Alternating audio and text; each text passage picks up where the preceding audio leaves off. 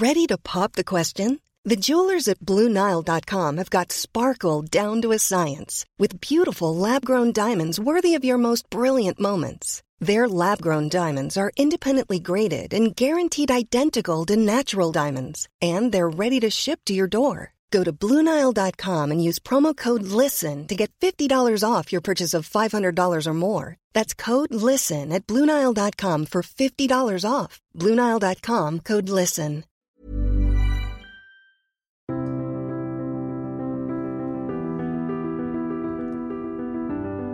Bienvenue pour cette dernière émission de notre série consacrée à, l'histoire du XXe siècle.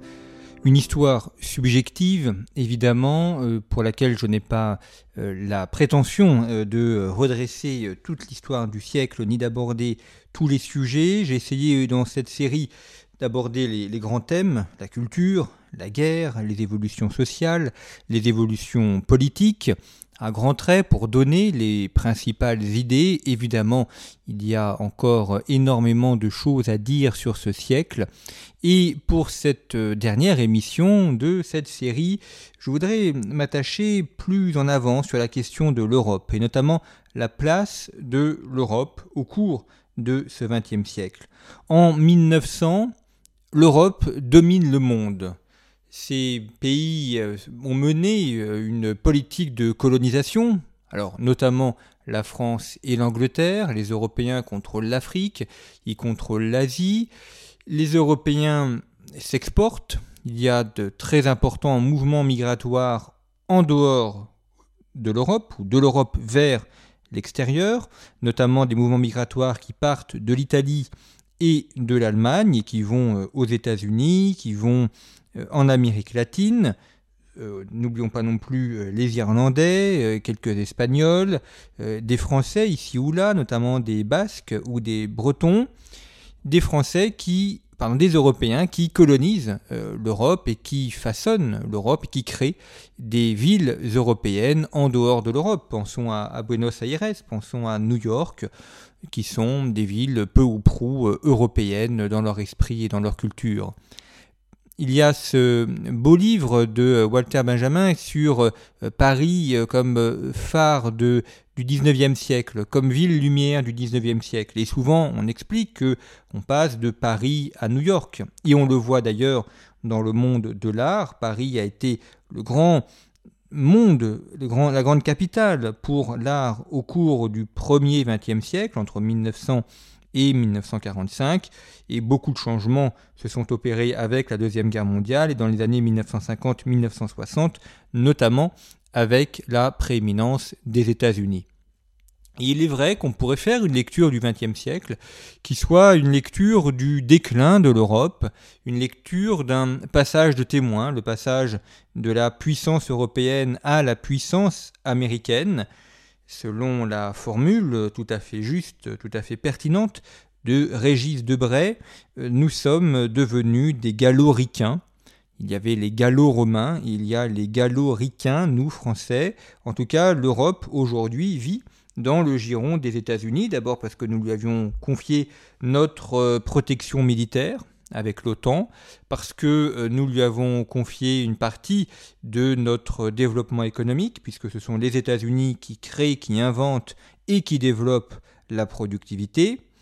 Et euh, comme l'avait euh, compris en premier Alexis de Tocqueville, ce qui se passe aux États-Unis arrive en Europe quelques temps plus tard, alors ça peut être quelques décennies, quelques années plus tard, et on le voit notamment dans les modes culturels, vestimentaires ou politiques. Donc il est vrai qu'il y a eu une, euh, modification des rapports entre les États-Unis et l'Europe, et euh, l'Europe est passée du stade de planète au stade d'étoile, tournant autour des États-Unis. On peut aussi voir au cours de ce XXe siècle un changement vers l'Asie. Alors c'est un, autre sujet. Ça a commencé à se mettre en place à la fin du XXe siècle avec une accélération au XXIe, notamment avec l'entrée de la Chine dans l'OMC en 2001. En 2001, alors cette entrée qui euh, est passée un peu inaperçue, qui était vue comme la victoire du capitalisme sur le communisme, sauf que 20 ans plus tard, la Chine a des prétentions et 20 ans plus tard, la Chine est capable d'en remontrer au monde. Toutefois, s'il est vrai qu'on peut faire cette lecture tout à fait pertinente, que je ne renie pas, d'un basculement de l'Europe vers les États-Unis, je voudrais euh, malgré tout euh, revoir un petit peu les choses, les, timorer ou apporter quelques nuances. D'abord parce que, euh, contrairement à ce qui est souvent dit, l'Europe demeure l'un des principaux pôles économiques au monde. L'Europe conserve de très grandes entreprises dans de nombreux secteurs, industrielle, agronomique, culturelle. L'Europe est aussi capable d'innovation, d'invention, d'inventivité. La, puissance française n'est pas une puissance en sommeil. Alors il y a beaucoup euh, à dire, il y aurait euh, beaucoup à faire ici et là.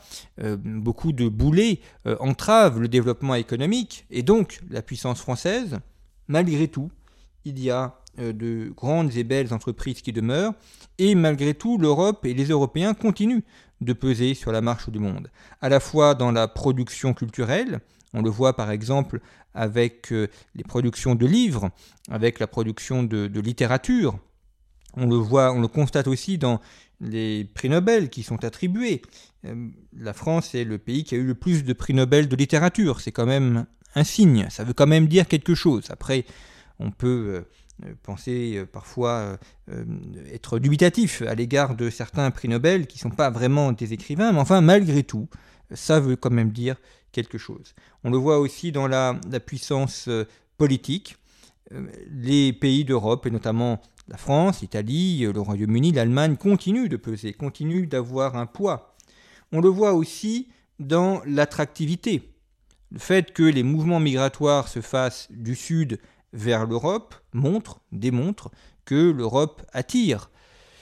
Euh, le jour où euh, les euh, hommes d'Europe de l'Ouest auraient voulu franchir le mur de Berlin pour aller en Union soviétique, on aurait pu penser effectivement ce jour-là que l'Union soviétique était devenue une grande puissance.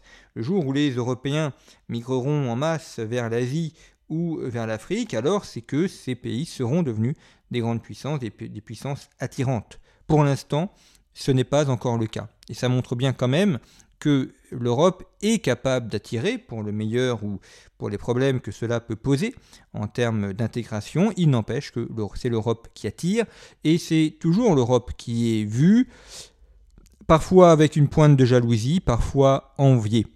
Donc il faut malgré tout euh, relativiser, euh, revoir un petit peu cette déperdition de la question européenne, du continent européen. À cet égard, je n'aime pas beaucoup l'expression euh, vieux continent qui est euh, souvent employée. Euh, je ne l'aime pas parce qu'elle a une connotation négative. On pourrait l'employer de manière positive en soulignant la hum, très longue histoire du continent européen, la très longue histoire de l'Europe, de l'histoire des Européens, qui a commencé avant les Grecs et, avec, les Grecs ou avec les Hébreux. mais ce n'est pas dans ce sens-là que cette expression est utilisée, mais plutôt comme euh, un vieux monde qui serait en EHPAD et dont on serait en train d'attendre la mort. Euh, non, pas du tout, ce n'est pas le cas. Et c'est pour ça que l'expression vieux monde ou vieux continent me semble à, à bannir. Et d'ailleurs, je la bannis à chaque fois qu'un auteur l'emploie dans un article de conflit. D'abord parce que ce n'est pas juste d'un point de vue historique. Euh, L'Asie a une euh, trame, une profondeur historique qui est au moins euh, équivalente à l'Europe. De même d'ailleurs pour le continent américain. Après tout, les Aztèques, les Incas, les Mayas ont eux aussi une profondeur historique. Donc nous ne, nous ne sommes pas antérieurs à ces cultures et à ces civilisations. Donc c'est faux d'un point de vue de la profondeur historique, et c'est faux aussi d'un point de vue du dynamisme, alors certes, la démographie européenne est ce qu'elle est, et euh, on a une population qui vieillit. Il n'empêche qu'il y a une jeunesse toujours extrêmement dynamique, créatrice, capable de faire des choses. Et euh, il faut aussi voir cela, voir ces points positifs qui sont tout à fait encourageants. L'autre aspect qui me paraît important dans la question de l'influence de la puissance mondiale de l'Europe, c'est la question justement de l'impérialisme, qui est la grande question posée aux pays d'Europe et notamment à la France au cours du XXe siècle. Au XIXe siècle, on a pensé que la puissance devait se manifester par l'impérialisme, ce qui signifiait la conquête d'autres territoires ou d'autres terres. Ça, c'est la grande idée de Napoléon, qui établit l'empire et donc qui veut contrôler une partie du continent européen et qui, voulant contrôler le continent européen, y voit une manifestation de sa puissance et de sa force. C'est également la question qui est posée par la colonisation. Il y a eu débat sur la colonisation au début du XIXe siècle, un débat notamment porté par euh, Guizot. L'idée euh, pour Guizot, comme pour euh, d'autres penseurs comme Frédéric Bastiat ou comme Alexis de Tocqueville, était de considérer ce qu'on appelait la politique des points d'appui.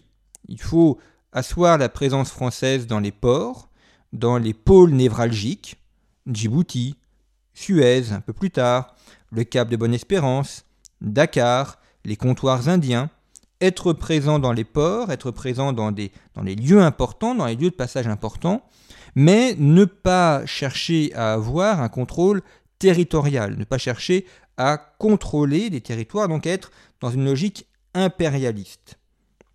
L'idée de François Guizot, de Frédéric Bastiat ou, ou d'Alexis de Tocqueville, qui est portée également par euh, Louis-Philippe, c'est l'idée que la puissance passe par la présence, passe par le fait d'être présent sur les points névralgiques, une sorte d'acupuncture géopolitique, mais la puissance ne passe pas par un impérialisme qui chercherait à contrôler des territoires et qui chercherait à diffuser une pensée. Cette vision géopolitique a été celle de la France de la monarchie de Juillet, de Louis-Philippe d'une part, de la monarchie de Juillet d'autre part. Je rappelle quand même que l'expédition d'Alger de 1830 vise d'abord et avant tout à prendre le contrôle d'Alger, notamment pour euh, éviter, mettre un terme aux attaques des barbaresques en Méditerranée et sur les côtes françaises. Et ce n'est qu'ultérieurement que de Alger, euh, la présence française s'est étendue d'abord le long de la côte, vers Oran, puis Philippeville, et puis ensuite, avec Napoléon III et avec la Troisième République, davantage vers le sud, vers le contrôle du Sahara, puis avec l'idée que l'Algérie allait devenir un territoire pleinement français et allait être même des départements français. Donc on a eu un changement dans la vision géopolitique, changement d'une vision de point d'appui à une vision de contrôle spatial, de contrôle de l'espace, de contrôle territorial, qui était la logique de l'impérialisme. Et ça, ça a conduit à la colonisation de l'Afrique et de l'Asie, notamment avec l'Indochine, et avec l'idée que la puissance passait par l'impérialisme et que la puissance passait par l'universalisme.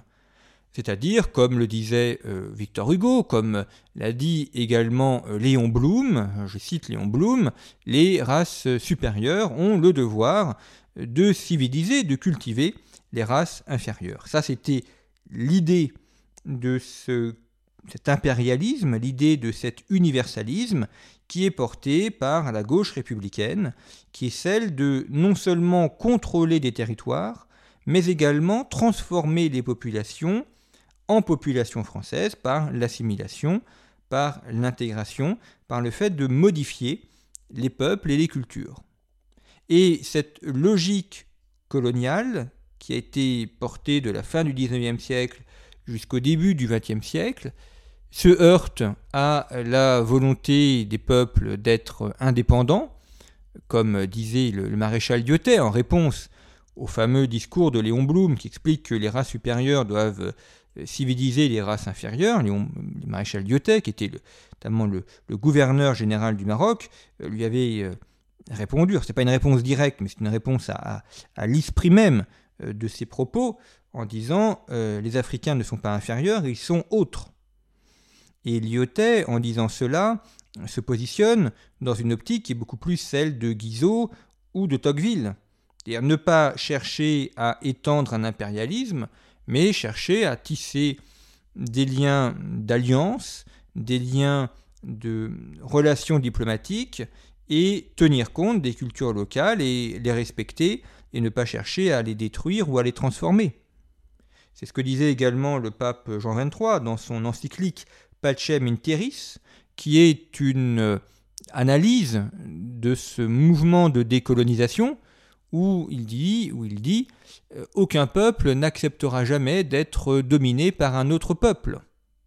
Et ça a été ça l'erreur de la colonisation, ça a été de penser qu'un peuple pouvait dominer un autre peuple, qu'un peuple pouvait imposer sa culture et sa vision à un autre peuple, euh, avec l'idée qu'on allait leur apporter le bien, qu'on allait leur apporter la civilisation, et que ces peuples-là allaient euh, adopter notre culture et notre civilisation en acceptant de rejeter la leur. C'est notamment ce que j'ai traité dans mon dernier ouvrage, Le déclin d'un monde, à savoir la fin de l'universalisme, l'échec de l'universalisme. Le mouvement de décolonisation a été la preuve de l'échec de l'universalisme, du rejet de l'universalisme, avec des populations qui veulent bien se moderniser, elles veulent avoir l'électricité, l'eau courante, elles veulent avoir la climatisation, manger à leur faim, avoir des automobiles, mais elles ne veulent pas s'occidentaliser. Elles ne veulent pas abandonner leur culture pour prendre des cultures étrangères. Et c'est cela qui a été porté par le mouvement de décolonisation qui, bien souvent, n'a pas été compris. Parce qu'on a vu la décolonisation comme étant une atteinte à la puissance française comme étant une réduction de la puissance française. On a pensé que si on perdait le Vietnam, si on perdait euh, la, Côte d'Ivoire, si on perdait l'Afrique équatoriale française, la puissance française allait être rabougrie, allait être rétrécie. Eh bien non, c'est d'ailleurs ce qu'explique un homme comme Raymond Aron, qui défend l'idée que euh, la France doit laisser l'Algérie indépendante c'est l'idée que la puissance ne passe pas par l'impérialisme, mais que la puissance passe par le dynamisme économique, le dynamisme culturel, le dynamisme politique.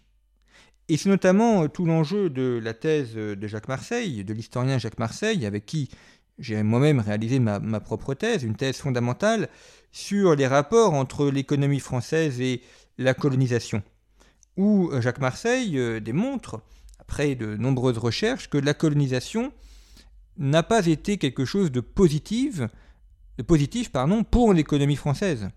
Ça a pu aider, contribuer à certaines entreprises ici et là, des secteurs de niche qui ont profité de la colonisation et qui ont pu se développer et qui ont pu euh, connaître euh, des fortunes importantes. Donc ponctuellement, oui. Mais quand on regarde la chose de manière générale, la colonisation a beaucoup plus coûté que ce qu'elle n'a rapporté.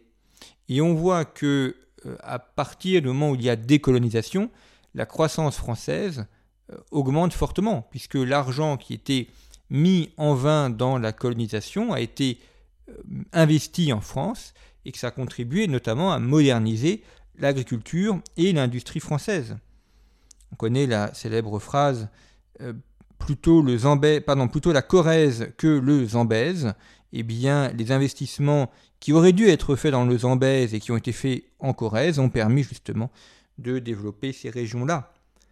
Un des éléments de la croissance des Trente Glorieuses, c'est justement la fin, de la fin de la colonisation, la fin également de la décolonisation et le rapatriement des capitaux investis de façon inutile vers des investissements qui, cette fois-ci, se sont avérés utiles. Et pour la France, il a fallu comprendre que la puissance ne passait pas par l'impérialisme et que la fin de l'impérialisme n'est pas la fin de la puissance. Et c'est là aussi où l'analyse est parfois un petit peu faussée, où il y a des erreurs d'optique. On regarde une carte, on voit, on constate la disparition des territoires possédés par la France. On voit que le bleu se retire de l'Indochine, que le bleu se retire de l'Afrique, et on en déduit que la puissance française a disparu.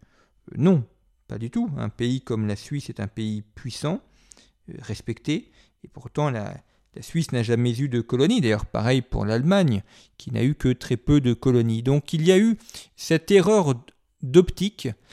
Et, c'est un débat, d'ailleurs, un débat au, au 19e, c'est un débat aussi chez les Romains et chez les Grecs, c'est toujours un débat aujourd'hui. C'est aussi d'ailleurs un débat aux États-Unis entre les néoconservateurs et les autres. Est-ce que la puissance américaine doit passer par l'impérialisme américain ou est-ce qu'il doit passer par euh, tout simplement le développement des États-Unis? Les Chinois auront un jour ou l'autre à se poser cette question. S'ils veulent vraiment être un pays qui compte, un pays puissant dans le monde Ils devront se poser cette question, ils devront y répondre.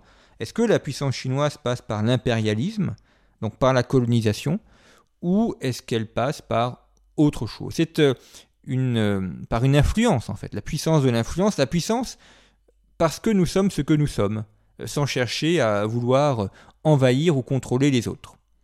Et cette question-là est une question qui présente dès l'origine de l'humanité, dès l'origine des empires, dès l'origine des cités.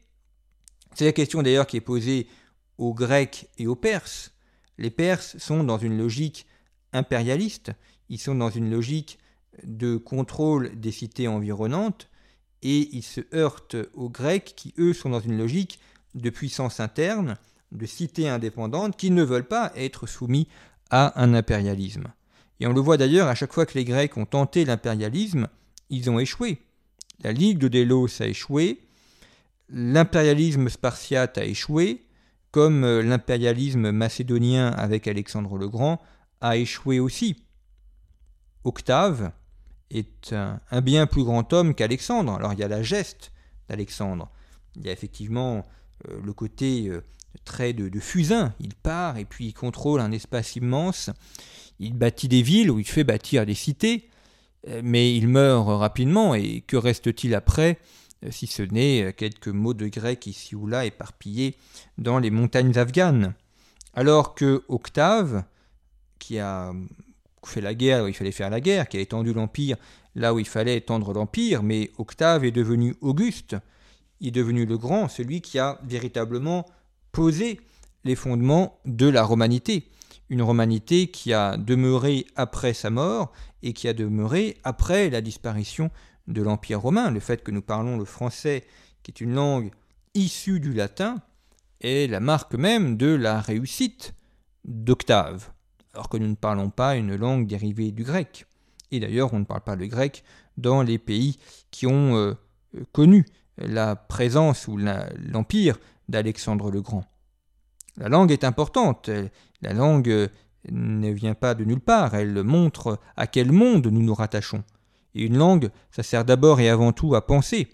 Ça ne sert pas à parler une langue, ça sert secondairement à parler. mais ça sert premièrement à penser. Et euh, nous pensons avec le français, si nous sommes français, si nous avons la langue française comme langue maternelle, et si nous pensons avec le français, ça veut donc dire que nous pensons avec le latin, et non pas avec le grec. Or, les structures grammaticales sont différentes.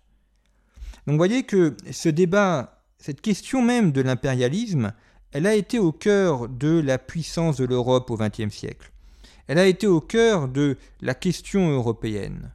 Qu'est-ce qui fonde la puissance de l'Europe? Et aujourd'hui, nous en sommes un petit peu revenus de l'impérialisme, même s'il y a eu des tentatives impériales en ce début du XXIe siècle.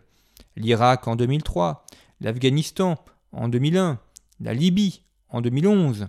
Toutes ces tentatives impériales ont échoué. Et c'est finalement ce que nous apprend l'histoire. Tout empire périra, tout empire est voué à périr. Ce qui demeure, ce n'est pas l'empire, c'est l'influence et la puissance. C'est la puissance de l'influence qui attire.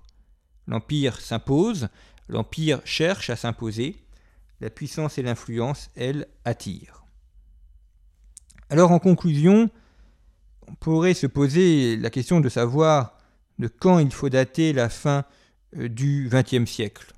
C'est une question euh, à laquelle je me suis beaucoup heurté, euh, d'abord parce que j'ai souvent fait des, cours sur ce sujet-là, il fallait répondre aux étudiants à cette question, à quel moment dater la fin du XXe siècle? Alors on peut commencer par se demander si c'est vraiment utile. Après tout, il y a une date qui est 2001, c'est la date du calendrier, pourquoi chercher d'autres dates? Eh bien parce que dater la fin du XXe siècle, c'est en fait signifier ce qu'est le siècle. Si on met la fin en 1991, chute de l'Union soviétique, ça veut donc dire que le siècle est marqué par les idéologies. Si on met la fin en 2003, euh, invasion de l'Irak par les États-Unis, ça veut dire que c'est le siècle des États-Unis. Donc mettre une fin, c'est qualifier le siècle, c'est montrer la problématique essentielle du siècle. Alors il peut y avoir plusieurs dates que l'on peut retenir et ces dates-là vont probablement aussi évoluer au fur et à mesure de l'avancée du XXIe siècle, parce que on va, aussi vouloir montrer par cette date de fin qu'il y a une rupture, qu'on est passé véritablement du XXe siècle au XXIe siècle. Et pour cela, il faut définir ce qu'est le XXIe siècle, de manière à l'opposer au XXe siècle. Mais finalement, après pas mal de réflexions, de tâtonnements, aujourd'hui, je garde comme date de fin du XXe siècle l'année 2001.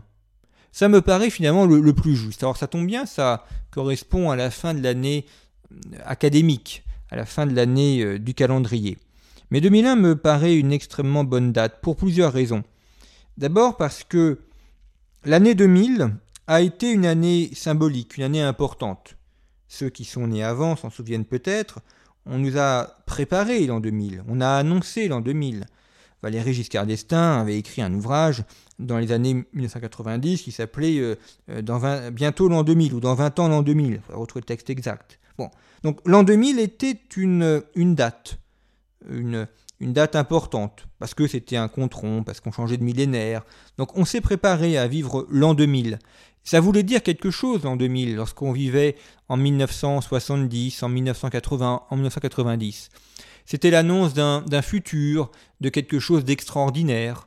Quand on regarde les, les revues des années 1960-1970, on nous promettait pour l'an 2000 des voitures volantes, des robots, des choses extraordinaires. Vous avez une histoire de Bibi Fricotin où il prend une machine à voyager dans le temps et il arrive en l'an 2000. Et on a un monde absolument incroyable qui ne correspond absolument pas d'ailleurs au monde qui fut le nôtre. On nous annonçait également des catastrophes. J'évoquais les grandes peurs. Souvenons-nous de la grande peur de l'an 2000. On nous annonçait que la station Mir allait s'effondrer, qu'il allait y avoir le bug de l'an 2000, avec euh, une guerre nucléaire causée par ce bug de l'an 2000. Donc il y avait à la fois un mélange d'espérance et en même temps euh, euh, des peurs qui revenaient. On a d'ailleurs comparé l'an 2000 aux, peurs de l'an 1000. Et on renvoyait souvent à, l'ouvrage célèbre de Georges Duby. Donc il y avait les peurs de l'an 2000, la fin du monde, euh, la disparition de la couche d'ozone, euh, les pluies acides, enfin euh, toute cette ambiance qui nous est expliqué que on allait connaître l'apocalypse. Bon, nous sommes en 2023, l'apocalypse, la fin du monde n'est pas venue. Donc l'an 2000 est une date qui a été préparée en amont. Par conséquent, elle a été pensée comme une borne milliaire, comme une borne importante. C'est pour ça que la retenir comme fin du XXe siècle, 2000-2001, euh, n'est pas absurde et se défend tout à fait. Et puis 2001, ce sont quand même les attentats du 11 septembre 2001, qui malgré tout ont, marqué une rupture importante. On les a vécus en direct pour ceux qui étaient nés. Ça a marqué un, changement majeur. Ça, a profondément marqué les esprits. On a bien compris que la parenthèse heureuse ouverte en 1991 était terminée. Et puis 2001, c'est l'entrée de la Chine dans l'OMC, l'Organisation mondiale du commerce. On n'y a pas prêté beaucoup d'attention à l'époque, mais on se rend compte aujourd'hui combien ça a contribué à, à changer pas mal de choses dans le monde. Donc c'est tout à fait cohérent aussi de retenir 2001 comme une date charnière, comme une date importante et comme une date qui convient tout à fait pour marquer la fin du XXe siècle et le début du XXIe siècle.